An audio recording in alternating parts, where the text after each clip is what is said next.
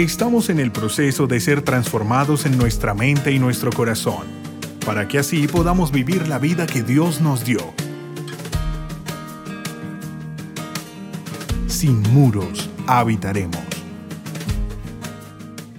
Algo que el Señor ponía en mi corazón era como lo que hizo Zorobabel. Zorobabel, él empezó a reconstruir el templo y como que en ese propósito él tenía todo, todo su, su, amor y toda su confianza de sacarlo adelante, pero vino la oposición, vino como que los samaritanos se opusieron, el mismo pueblo se opuso y se frenó la obra.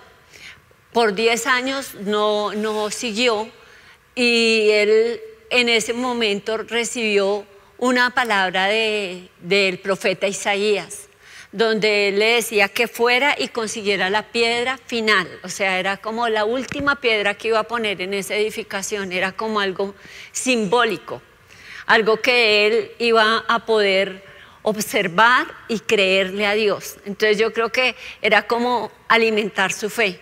Y yo creo que él cuando tenía esa piedra ahí cerca suyo, en esos momentos que decía, pasan los años y yo no veo cómo va Dios a cumplir ese propósito en mi vida de reconstruir el templo. Yo creo que él, precisamente veía esa piedra y decía, bueno, Dios tiene el control, Dios va a hacer las cosas, Dios va, lo que comencé lo voy a terminar porque Dios va a estar conmigo. Y, y, en, ese, en esa confianza fue que él vio que Dios definitivamente se obró y si le permitió ver aquello que él, que él con esa, con esa actitud de seguirlo, el consejo del profeta, pudo ver que sí se cumplía su propósito. Y yo creo que eso es lo que Dios quiere de nosotros, que nosotros alcancemos el propósito de Dios. Y eso es lo que yo quiero hablar hoy, alcanzando su propósito. Y el versículo que el Señor me daba es precisamente el de Zacarías 4:6. Dice en la nueva versión actual, actual de Reina Valera, eh, Reina Valera actual 2015 dice, entonces me explicó diciendo, esta es la palabra del Señor para Zorobabel, no con ejército ni con fuerza, sino con mi espíritu, ha dicho el Señor de los ejércitos. Y creo que esa palabra es muy, muy poderosa todos tenemos un propósito de Dios. Yo creo que muchas veces uno puede estar aquí y no saber para qué Dios lo puso en esta tierra, pero Dios siempre nos pone para cumplir algo. A cada uno nos dio una labor, a cada uno nos dio un talento, un don, una capacidad, eh, también un sueño que Él quiere que nosotros llevemos a cabo y algo que todos tenemos que ser conscientes es eso. Dios me puso por algo y tengo que descubrir ese propósito. Ese propósito no se basa en mis circunstancias, no es lo que mis ojos ven, sino es lo que Dios ya vio de antemano y tengo que descubrirlo. Por eso necesito estar en su presencia y que Él me pueda revelar cuál es su propósito en mi vida, cuál es el, propósito, cuál es el propósito de Dios para ti y para mí. O sea, que uno pueda entenderlo y decirle al Señor, revélamelo. Eh, yo creo que obviamente es, va más allá de las circunstancias y a mí me impactaba mucho esto porque pensaba en David. En David pasó las circunstancias, lo tenían como pastor, pero Dios lo tenía en su, en su, en su propósito como, como, rey de Israel. Entonces, fíjense en que no se basa en nuestras circunstancias el propósito de Dios, sino lo que Dios tiene en su corazón para nuestras vidas. Y eso pues es como muy impactante, porque de pronto tú en este tiempo has sentido que son las circunstancias las que han gobernado tu vida, de pronto te has sentido desanimado, te has sentido desalentado, has creído que, que no vas a salir adelante de esta situación, que el tiempo que está pasando es muy fuerte para, para ti como familia, en tu vida personal, en cómo estás proyectando de pronto tu parte financiera, que todo se frenó. Bueno, cada uno vive diferentes circunstancias los jóvenes también tienen sus propias luchas. Entonces uno puede pensar, pero no, Dios tiene un propósito, Dios tiene un propósito contigo y Él lo quiere cumplir y no te puedes basar en las circunstancias, sino tienes que mirar más allá y alinear tu vida con ese propósito de Dios. A mí me impactaba algo que, que yo leía y es como eh, lo que le pasó al, al esposo de Lisa Austin y como él, él es gemelo y él soñaba con tener gemelos.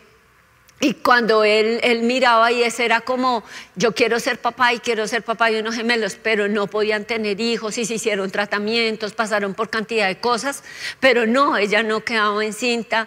Después de mucho pasar por tantas cosas, él recibió en el buzón de correos un paquetico y el paquetico era de Hoggies de pañales y él, y él lo abrió y eran dos, era una muestra de dos pañales.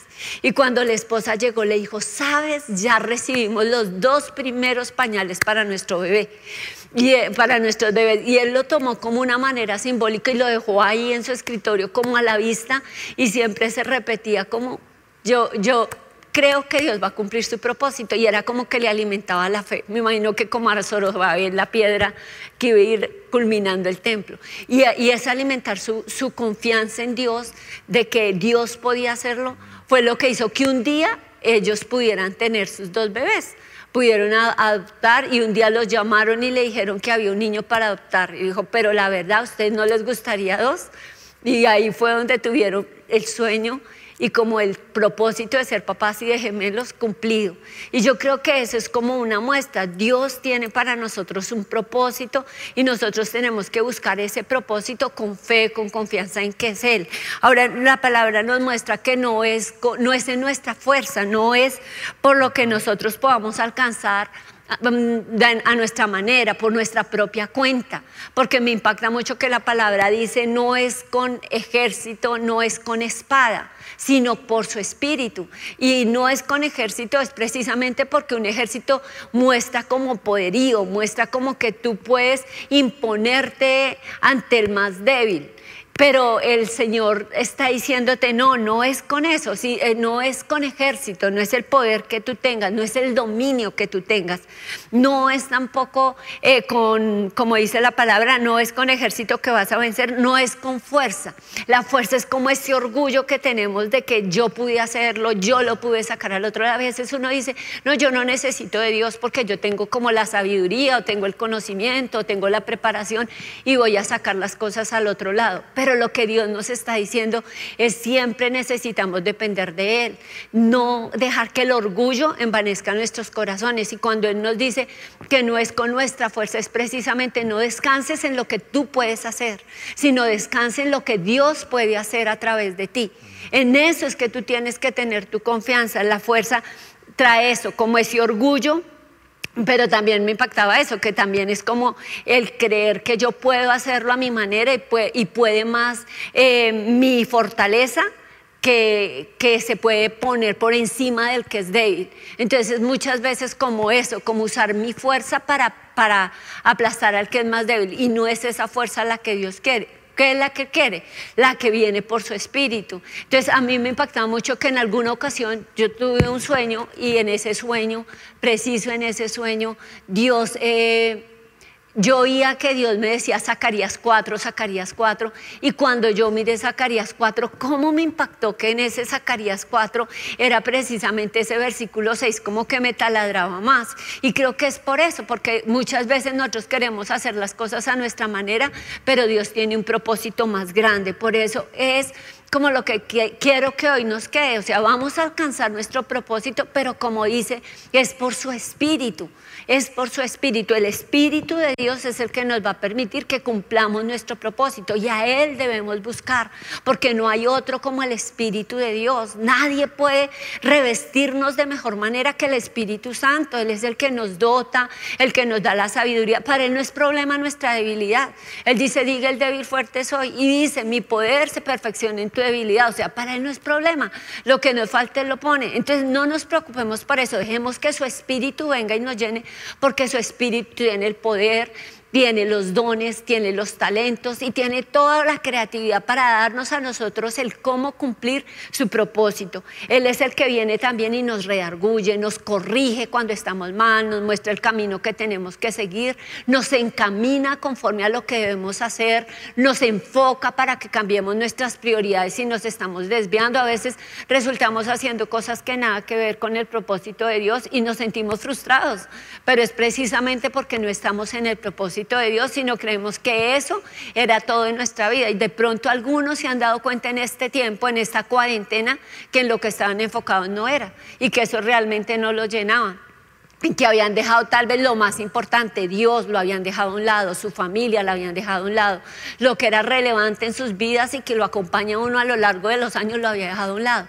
Pero aquí está el Señor diciéndonos, es por mi espíritu, es por mi espíritu que tú puedes levantarte, es por mi espíritu que tú puedes alcanzar tu propósito. Y Zorobabel precisamente pudo reconstruir el templo porque su espíritu, Zorobabel significa ungido, y él estaba ungido por el Espíritu de Dios. Y Él le permitió reconstruir el templo y traer la gloria de Dios al santuario. Imagínense, qué gran privilegio, porque eso es traer la presencia de Dios a cualquier cantidad de personas. Y eso es, eso es cumplir su propósito. Y eso es lo que Dios quiere hacer contigo. Así que yo que te quiero desafiar hoy, que tú ores por esto, que tú le pidas al Señor, que tu confianza esté en Él, que tu confianza no esté en las circunstancias, que tu confianza no esté en tu fuerza, que tu confianza no esté en tu poder, sino en el Espíritu de Dios que está sobre ti, que te unge para cumplir aquello para lo que Dios te ha llamado. Y tú vas a ver esa manifestación de Dios en cada área de tu vida y vas a ver su gloria porque el Espíritu de Dios hace cosas grandes, más grandes de las que pedimos y entendemos. Solo necesitamos depender de Él. Así que hoy te invito a que tú cierres tus ojos y que tú mires a Dios y que tú le pidas al Señor que Él te ministre en esta hora y que tú puedas conectarte con su Espíritu y puedas sus dones, su unción, su gracia y que Él te abra tu entendimiento para comprender ese propósito que Dios tiene para tu vida. Si deseas conocer más sobre nuestro ministerio, ingresa a sinmuros.org.